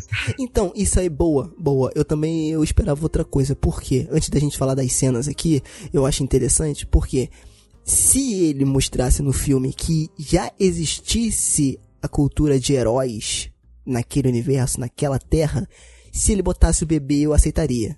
Entendeu? Porque tem esse lance do super-herói ter a sigla no uniforme ou algo do tipo. Entendeu? Aí beleza, ele tem essa influência, ele vai poder, ele vai externalizar isso, só que não tem, né? Então ele cria porque porque ele quis, sei lá, entendeu? Então tipo assim, concordo contigo, realmente esse símbolo dele aí ficou meio jogado porque não justifica, que, entendeu? Tipo assim, e, e, outra coisa também que eu quero desabafar, que eu até falei com o Lucas, aquele policial, cara, eu, aí que tá o estereótipo do policial burro, né? E nesse caso não é nem um policial burro, é o policial inteligente demais, na verdade. Porque ele, em dois casos que não tem uma ligação totalmente direta, ele descobre que bebê é de Brandon Breyer sem ver nenhuma imagem nem nada que levasse ele a acreditar naquilo, ele já propôs ali que seria Brandon, é. aquele pequeno jovem gafanhoto, é que eu ia falar agora. né? É, é franzino, Porque, tipo, exatamente, um é, vilão que, que, que destroçou um carro, um carro inteiro, né? E, e fez a, avacalhou a lanchonete toda. Né? Então assim, vamos lá, meu amigo, calma, entendeu? Tipo assim, eles não tiveram tempo, quiseram fazer se, se, se, focar em outras coisas e quando tiveram que explicar isso pro cara juntar as peças, tiveram que jogar alguma coisa para poder fechar ali da andamento é, essa parte pra mim ficou bem estranha, né? Tipo, ah, porra, mataram uma mulher no trabalho dela. Ah, um carro foi destroçado. Tem dois bebês, foi uma criança de 12 anos. Puta, é isso. Exatamente. Não, não dá, cara. É, é o Sherlock Holmes. Porra, de onde você tirou isso?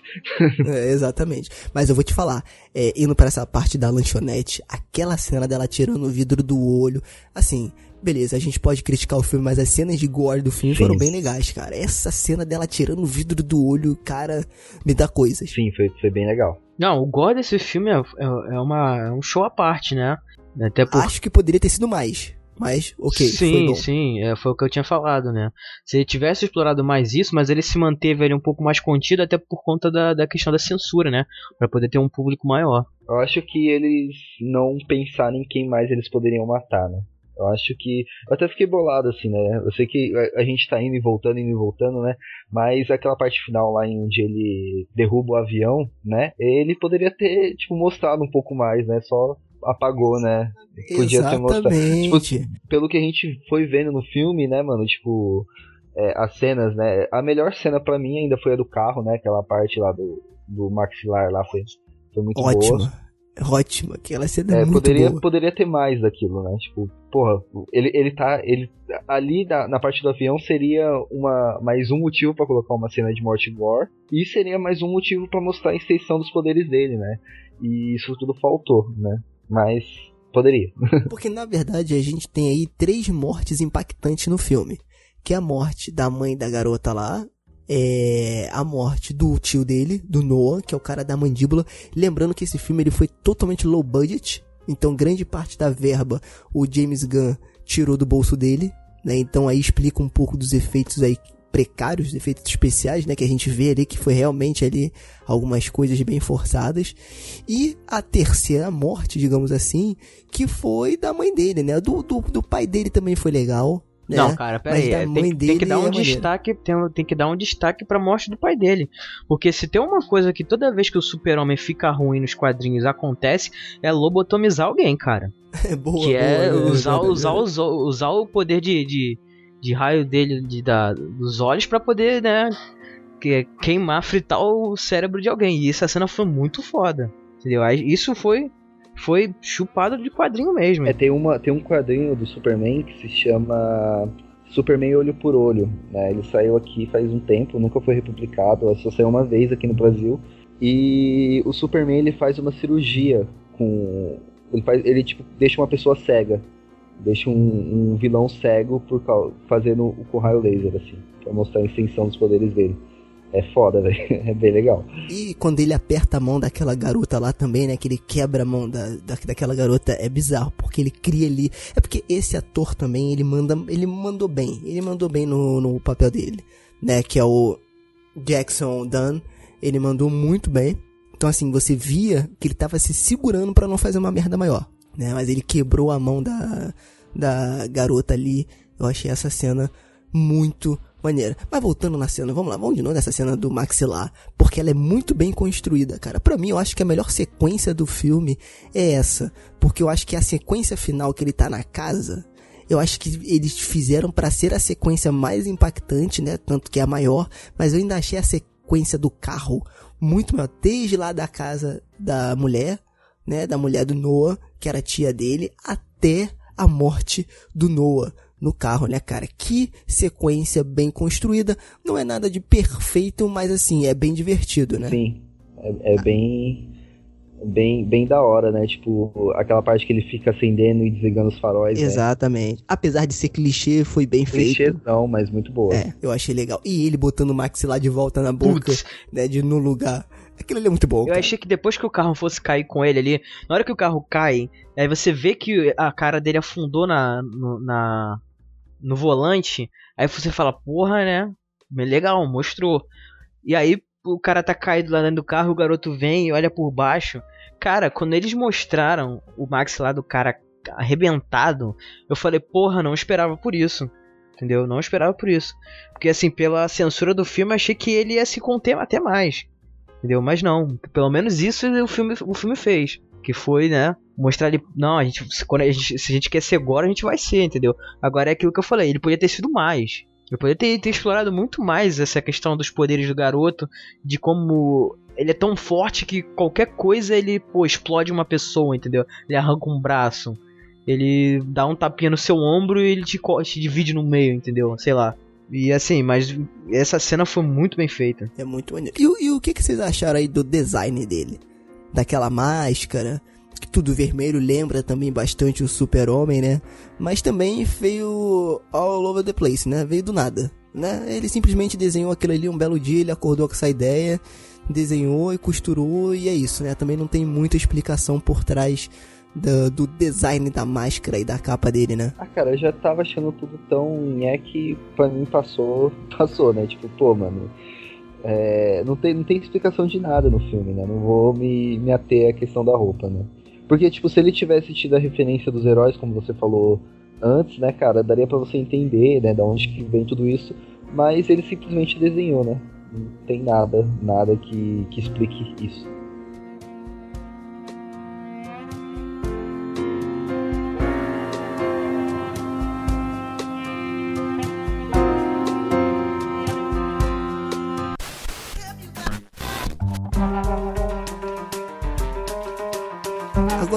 Viajei também, que eu achei legal, que eu até falei com o Lucas, e eu separei para poder falar aqui, foi o seguinte, tem esse lance, né, de da família perfeita e tal, né, de, de subverter uma família perfeita e essa coisa toda. Só que uma outra coisa que me veio, aí vocês comentam se vocês quiserem, eu achei interessante é, é, assistir o filme pelo olhar da criança, aí eu não sei se vocês vão me entender, mas da criança que é que manda nos pais ou seja, que nem fala o meu, um amigo meu, ou seja, hoje em dia, é polêmico, aqui o Frequência Fantasma é polêmico, pô, aqui, aqui, entendeu? Aqui não tem, não tem historinha não. Hoje em dia, o que, que eu acho? Eu acho que hoje em dia as famílias estão muito criadas a leite com pera. Muito fraca. Por quê? Hoje em dia, na minha época, meu filho, se ó, antes de sair de casa, eu ia para casa da vizinha de qualquer lugar. Antes de eu sair de casa, minha mãe virava para mim, apertava minha orelha puxando, parecia que ela ia arrancar a minha orelha e falava assim, ó, se tu pedir alguma coisa, se fizer alguma graça, eu te arrebento de porrada. E aí eu falava, ok, mãe. Se, não, e ainda falava assim: se te oferecerem alguma coisa, tu não aceita, hein? Tu pode estar tá morrendo de fome e de sede.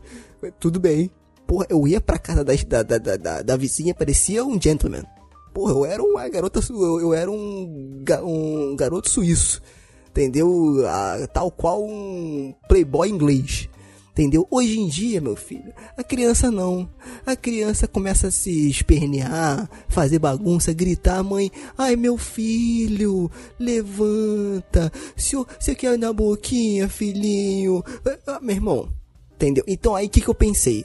Olha aí, ó, a criança que hoje é um dos maiores sonhos da, da de uma família tradicional, digamos assim, ou não também, será que ter um filho é tão bom assim? Será que realmente você ter um filho é o que faltava para completar a sua família? Olha a merda que um filho pode trazer para sua família. E não só para sua família, para outras famílias. Então eu acho que quando o garoto começa a ter essa atitude de superioridade, de eu não vou obedecer meus pais, dane-se. Porra, olha o poder que eu tenho nas minhas mãos. O que, que eu vou obedecer eles? Quando eu peço alguma coisa, eles sempre, eles sempre me dão. Eles sempre fazem. O que, que eu vou obedecer?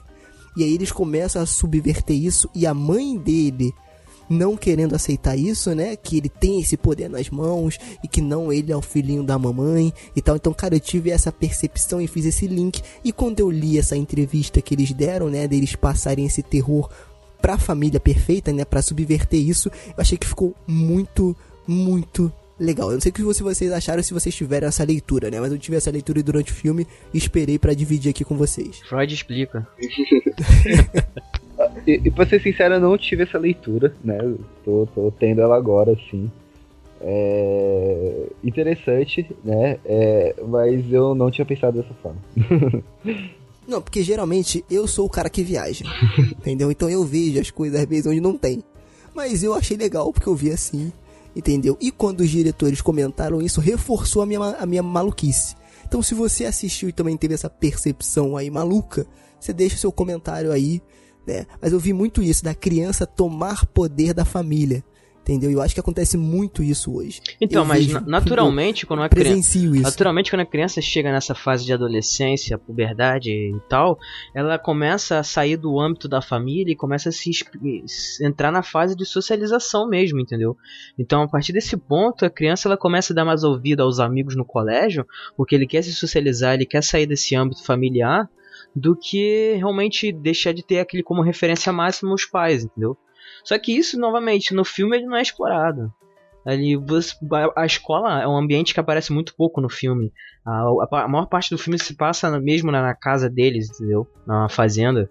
Então, se isso fosse um pouco mais explorado, aí daria razão para isso. Eu acho que é, o filme teria, teria seguido por esse caminho que você falou, Sérgio. Mas como o filme de pouco aborda ali a relação do, comparar né, o, o, garoto com os demais amigos do colégio, como é que é a relação dele com os pais, é, comparando com os demais pais, entendeu? Das outras crianças, ele tendo esse conflito, ah, por que, que eu sou assim, você me trata assim, e os meus amigos são diferentes. Aliás, dá a entender que ele não tem nenhum amigo no colégio. Então, assim, meio, meio que fica, né, pelo, pelo alto mesmo, de, de tipo, pode ser que sim, mas se, se foi, o filme não abordou. O filme não, não explorou esse, esse elemento. E tem essa outra coisa também da, do, da, da família tradicional perfeita, né? Querer ter o filho perfeito. Né? E quando o seu filho não é perfeito perante a sociedade? E quando ele é diferente? E quando ele tem as suas diferenças? Né? Você não sabe lidar. E ele mostra muito isso no filme. O garoto é um garoto diferente. Ele tem poderes. Ele é, ele é totalmente diferente. E a família não soube lidar com isso. O pai tentou matar o filho. É, e tipo, assim, hum, dá a entender que como o garoto não tinha poderes, é, os pais conseguiam levar a, a, a, criação dele normalmente, como se ele fosse uma criança normal, só tirando o fato de ele ter vindo do espaço. Agora, se Sim. ele já tivesse demonstrado coisas diferentes dos poderes dele, né? Dá a entender até que os pais meio que estavam esperando alguma coisa acontecer. Saca? Quando o garoto, é, ele, ele, pro, ele, o ele, próprio ele, pai comenta alguma Ele mastiga coisa. ali a, a, o garfo. O garfo. Entorta é. todo ele. E aí o cara olha como se, tipo... É tipo, eu já tava esperando que alguma coisa assim fosse acontecer. É, tanto que a, que a mãe, ela esconde uhum. que ele foi em direção à, à nave lá quando ele tava sonâmbula. Ao celeiro, é? Isso, isso.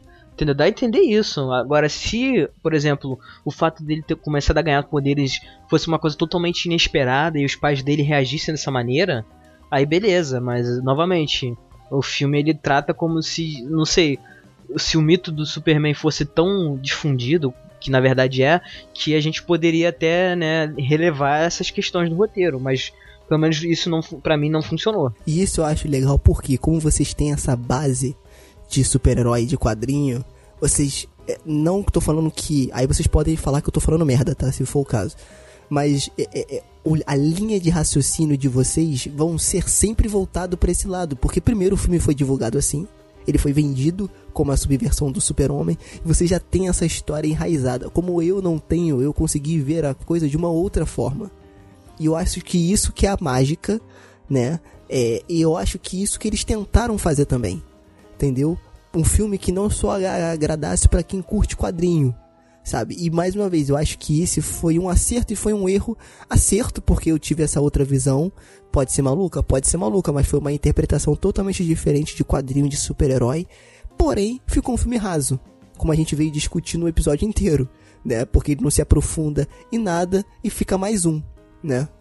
É, mas assim, mais ou menos, Sérgio, porque depois daí do sucesso da Marvel e tal, e e a gente começou a ver ali indícios de que esse, esse gênero, misturar gênero de herói com terror, ia começar a surgir mais cedo ou mais tarde. Inclusive, a gente teve aí o filme Os Novos Mutantes, que já foi cancelado várias e várias vezes. Até agora não sei se vai sequer ser lançado. Mas aí, o primeiro trailer que ele veio, ele veio antes do Brightburn, inclusive. E já tinha, já demonstrava essa pegada de filme de terror, né? Que ele ia ter explorar essa questão mais psicológica e tal até porque isso ia fazer tudo paralelo ali com a questão dos mutantes, que novamente tem muito disso, esse peso social, essa crítica social forte, que eu acho que foi o que faltou nesse, nesse filme. E outro filme também que, que tá cotado aí para seguir esse estilo de terror com herói, ou pelo menos com tem alguma base de super-herói aí, seria um, um suposto derivado do, do Aquaman, que iria abordar ali aquelas criaturas abissais que aparecem no filme. Então, novamente, é um gênero que está que tá se desenhando aí para ser um algo é, pro futuro, né?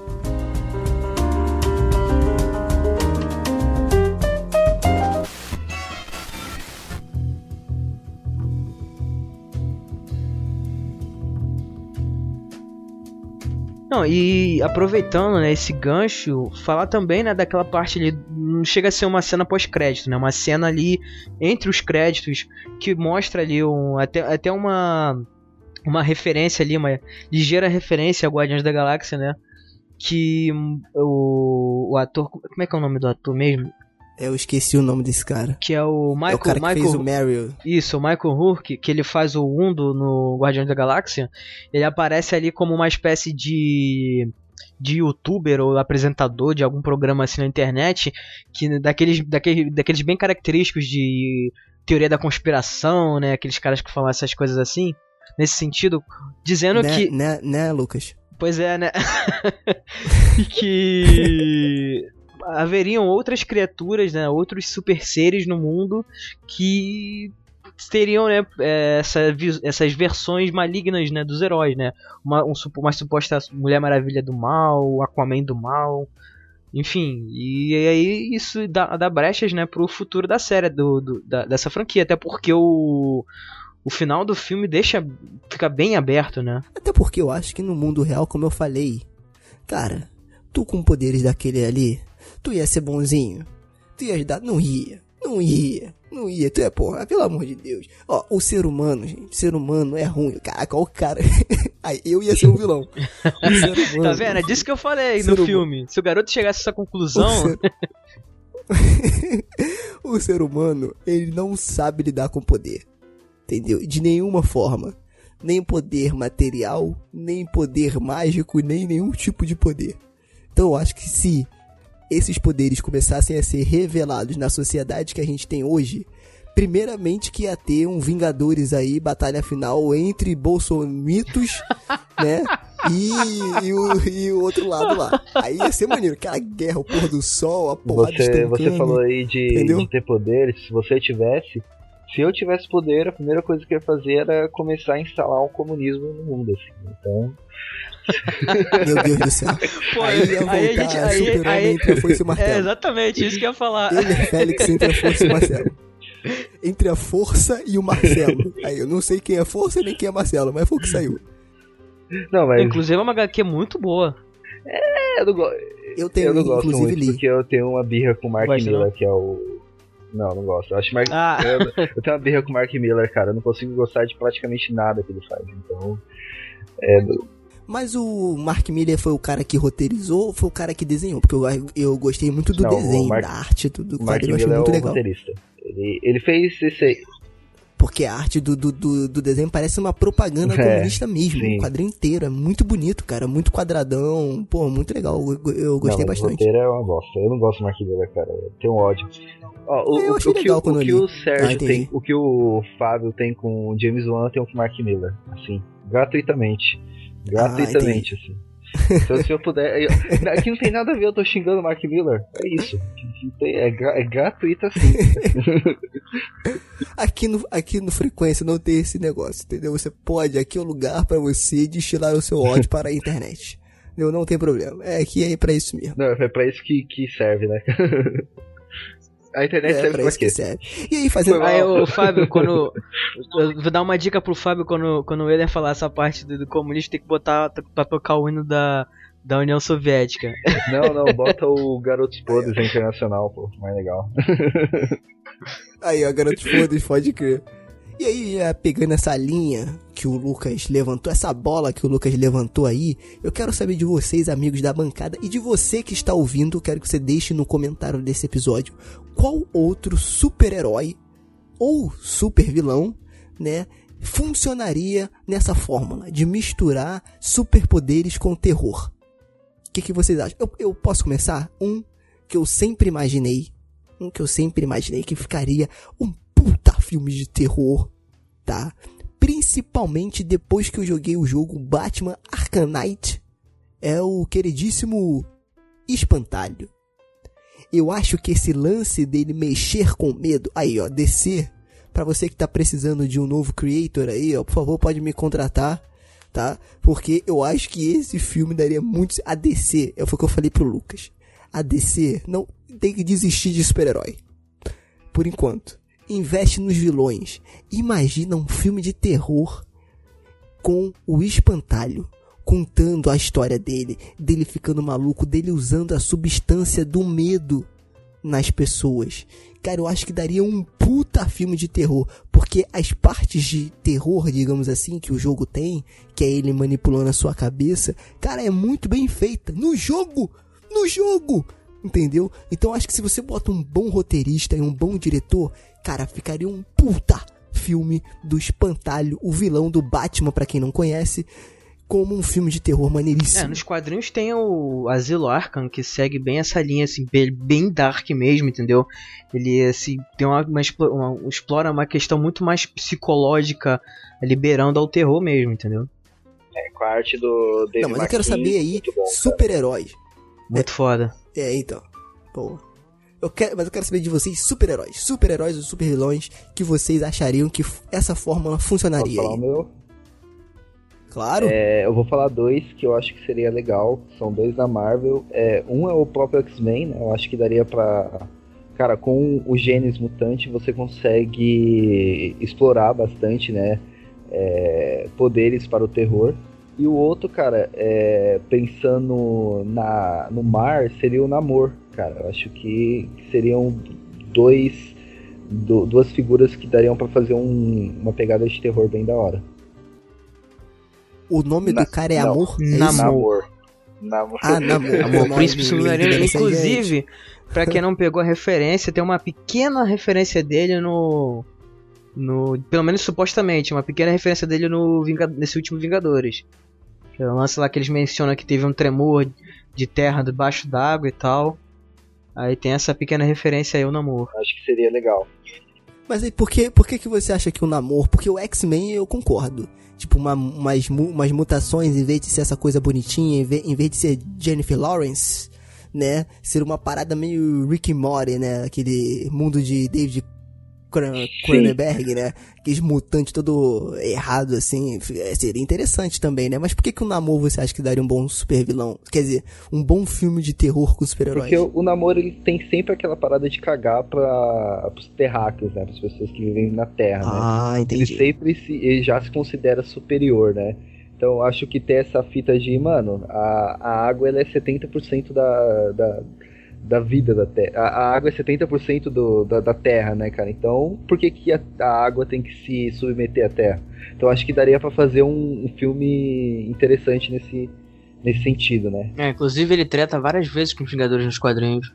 É, com Quarteto Fantástico direto, então eu acho que daria. Acho que seria bem legal. E você, Lucas? Cara, assim, de HQ, eu tenho uma que vai por essa pegada de terror, que é uma HQ, é um personagem até que seria difícil as pessoas associarem, mas quem, quem saca de quadrinho vai entender a referência que é a última caçada de Craven. Que é uma, uma HQ muito foda do, do Craven Caçador, né? Que é um vilão da galeria do Homem-Aranha, em que ele, para se para fazer a sua verdadeira caçada ao Homem-Aranha, ele começa a assumir a identidade do Homem-Aranha, mas de uma forma psicológica. Ele começa a se pôr na, no- na psique do, do, Homem-Aranha, com- pensar como ele, agir como ele. Enfim, só que a coisa vai ganhando uma proporção tão grande que o cara vai começar a, começa a enlouquecer. E aí o cara começa a ficar um. agir de uma forma muito mais brutal do que ele agia. Inclusive tem até um, um, um vilão, eu não vou lembrar agora o nome, que já faz um tempo, acho que é o Homem-Rato, alguma coisa assim, que ele começa a devorar pessoas, algo do tipo, entendeu? E aí é, ela vai bem assim, inclusive supostamente. Eu não vou dar o plot twist agora, né? Mas tem uma questão lá do, do Homem-Aranha tá vivo, tá morto, aí tem toda essa questão do luto, do que é, do que é viver, o que é morrer. E aí a HQ ela explora muito essa questão do terror psicológico. Eu acho que assim, é difícil nesse, nesse panorama de, de quadrinhos de filmes de heróis compartilhado e tal, ter um filme assim, mas se fosse produzido, acho que seria um filme Eu foda. posso só ser o chato e fazer uma piada, assim, uma piada sobre essa história? Desculpa, mas essa história da última caçada de Kraven, ela é uma história que era pra ser uma história do Batman. Ela, ela é um clássico, né, digamos assim, da Marvel, mas era uma história rejeitada do Batman. É, essa história seria tipo o Coringa ia matar o Batman, né? Ia querer tipo, pegar o Batman e ia vestir o manto dele, né? Então eu só ia falar isso, né? Que é uma história. É, Batman. é, é, combi- combinaria muito. né? Novamente, Marvel não tem clássico.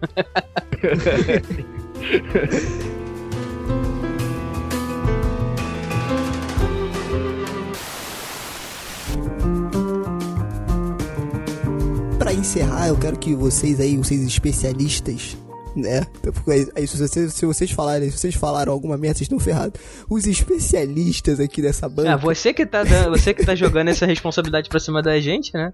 Eu falei desse início que eu não sou porra nenhuma, então tá bom. Se eu falei merda, é só normal. Ah, Então, o Twitter quero- tá aí, o Facebook tá aí, que é pra destilar o ódio mesmo. É, Entendi, entendi. Então, eu quero saber de vocês. Quero que vocês indiquem, né? é, uma história de terror em quadrinhos. Aí, de super-herói que vocês acham interessante a galera começar a buscar. Até pra tentar conhecer mais o terror nos, nos quadrinhos. E aí pode ser, se puder, de super-herói, se não, uma um outro HQ de terror aí que vocês tenham pra indicar. Então, é, eu vou roubar na brincadeira vou indicar dois, tá? É, e o primeiro que eu vou indicar, cara, ele saiu pela Dark Side. Ele é muito foda, que é o, o HQ do Corvo, mano. Não sei se vocês já chegaram a ver. Pô, eu queria ver essa aí, O, cara. o, o, o, o Corvo que é o da, aquele, aquele do filme do Brando ali? Isso, mano, isso. Pô, muito é, foda, foda. Cara, é sensacional, mano. Você, porra, você não consegue acabar aquele gibi bem, assim, né? Você acaba mal porque ele é muito triste. E, cara, é- é- o, o autor, que eu esqueci o nome dele agora, ele fala que o, o- o ideal é você assistir, você ler o gibi dele escutando o Joy Division, assim, tá ligado? Que é pra você né, já na bad, assim. E, mas é muito bom, cara, é muito bom mesmo. É, leiam, leiam que, porra, além da edição da Dark Side tá sensacional, mano. Tem extras que falam um pouco mais da vida dele de escrever essa história, né? Então, leiam que é muito bom. E a outra coisa que eu vou indicar é um clássico dos quadrinhos, que é do Inferno, mano, do Alan Moore e do. Porra, essa HQ é foda, cara. Cara, é do Jack Stripador, então. Que É, tem um filme que é muito minha boca. que é com o Johnny Depp, né? Muito ruim, não. A- Leiam o Gibi, que é gigantesco. é, do Alan Moore e do Ed Campbell, se eu não me engano. Ela é preta e branca, assim, mano, é sensacional. É Alan Moore, né, cara? Alan Moore, cara. É, não, não tem. Alan Moore, se o Alan Moore desenha, se o Alan Moore roteirizar qualquer coisa, se ele roteirizar uma pedra no chão, assim, vai sair muito bom. É, porra, não dá. É, o Alan Moore é o Alan Moore. Não dá. então as minhas são essas, cara. São o Corvo e do Inferno, cara. Mangá tem um monte também que dá pra, pra indicar, mas vai desses dois aí que é legal. Bom, é, assim, aproveitando já essa carona de, de mencionar o Muro, acho que uma HQ que vale muito a pena a, a pessoa acompanhar até para poder pegar o hype da série que tá para estrear é o Monstro do Pântano. Que ele tem essa questão ali meio do, do, é, pegada do terror com um pouco de super-herói, enfim. E aí tá, tá pra estrear essa série que eu, eu tô com um pouco de hype, né? Eu tô esperando bastante dessa série que vai estrear ali na, na, acho que na HBO, né? o Monstro do Pântano. E assim, vale muito a pena, principalmente essa fase do Alan Moore, que ele trabalhou com, com esse personagem, que ela, tem, que ela vai muito mais fundo nessa questão do terror. Então aí fica essa dica. E um outro quadrinho que tá para sair agora, tem pré-venda, que, que eu tô muito ansioso para ler, são os Mitos do Cthulhu, que vai sair pela editora Pock Nankin. E aí, cara, é aquela questão, quadrinho Cthulhu é, uma, é quase obrigação você ter aí no, no né? se você é fã do, do, dos dois, é meio que obrigação você ter essa obra. Eu, eu posso roubar de novo? claro, vai lá, cara. É, cara, tem o Hellblazer também, né, cara? Criado pelo Alan Moore também, né? Hellblazer é, ele é criado pelo Alan Moore, mas as histórias as melhores, assim, do, do Garfienes, do Delano também são, porra, bem da hora também, que é o Hellblazer, vale muito a pena também. E tem uma editora aqui no Brasil, que é a Script, cara, que ela tá lançando vários gibis de terror, assim, que vale bastante a pena também. Tá Pelo que eu tava pesquisando aqui, cara, a série Monstro do Pântano vai ser lançada pro streaming da DC, da DC Universe, que é a Netflix da DC Comics. E aí estreia dia 31 de maio. Eu nem sabia que isso existia. Não, é, existe, mas em breve... que ela é, ela é distribuída por, outros, por outras streams também, né? Tipo, hum. Titãs, ele, ele sai na, na DC Stream, mas também sai na Netflix. Patrulha ah. dos Destinos sai na, na stream ah, da DC e sai na HBO, sabe? Então... Ah, então deve sair na Netflix. Eu espero que sim, né? Depende de quem comprar. É. e para finalizar, é, eu quero fazer a minha indicação de quadrinhos que é o Turma da Mônica Histórias de Terror de 2012, muito bom. Leiam, que vocês vão se divertir bastante com Cebolinha, Cascão e Chico Bento e toda essa turma lendo histórias de terror em volta de uma fogueira. Né? Então fica a minha indicação aí, que é muito mais assustadora do que todas essas que eles falaram aí. Com certeza, porra Maurício. Não, e, e, fica aí a ideia, né? Se vocês quiserem que a gente fale mais sobre quadrinhos de terror, só comentar aí no, no, no post, na, nas redes. Que tem bastante coisa interessante. Boa, então aí, se você quiser aí que a gente faça eh, a gente começa a falar de quadrinhos. A gente tem alguns projetos aí, eu tô falando que o negócio tá mudando. Mas enquanto isso, deixa aí, manifeste-se nos nossos comentários aí pra gente saber. Então é isso, né? É. É isso, né? Já foi, né? Já tá bom, né? Tá bom. e aí já fica aí o convite, né, pro Euler voltar, voltar, né? Se ele falar mais de quadrinhos aqui com a gente, não é não, Sérgio? Boa, com certeza. O convite já tá feito, né?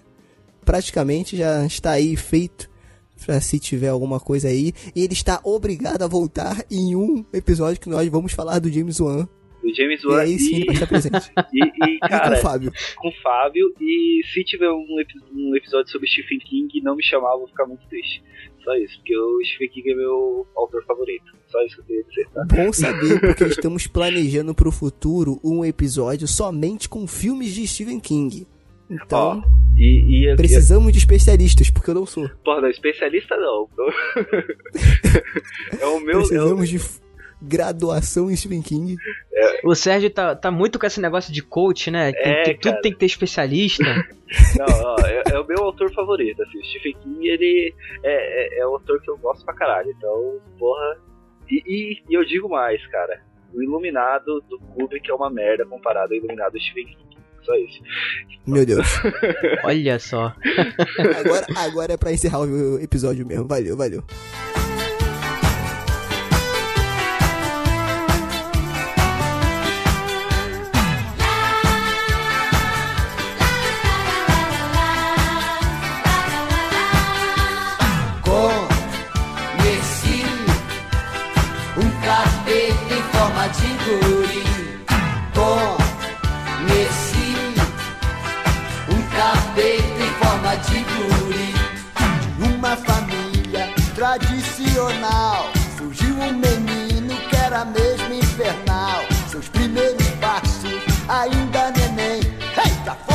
Foram butinadas na canela de alguém.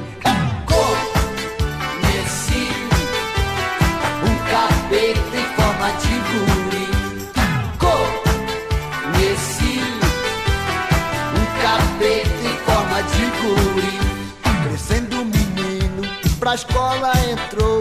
De cara feia logo a professora olhou. No meio da aula, um teco fatal. Mandou coleguinha logo para o hospital. Ei! Conheci um capeta em forma de guri.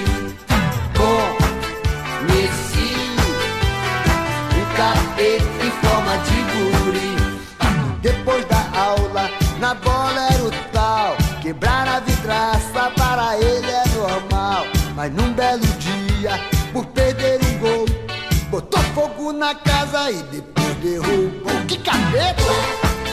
Conheci um capeta em forma de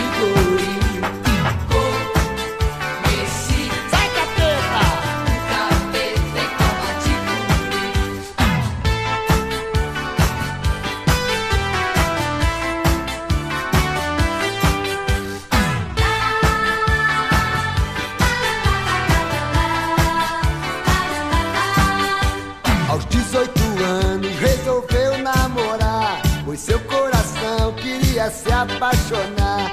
Um lindo brotinho ele conquistou, mas no primeiro beijo os dentes dela quebrou. Uh! Conheci um capeta em forma de guri. Ei! Conheci um capeta em forma de guri. Depois disso tudo, conseguiu se casar. O seu casamento. Saiu da igreja de short e blusão, dizendo a todo mundo que era filho de Adão. Sai capeta! Conheci um capeta em forma de guri. Conheci um capeta em forma de guri. É, esse criançada, não deixa chute na canela, jogue bola na vidraça. Faça como eu, você foi infância quietinha. É, nunca tomei branco do professor. É. Tem que ser bem comportado. É, legal. É, não pode ser capeta, não. Pode ser até endiabrado, mas não pode ser capeta.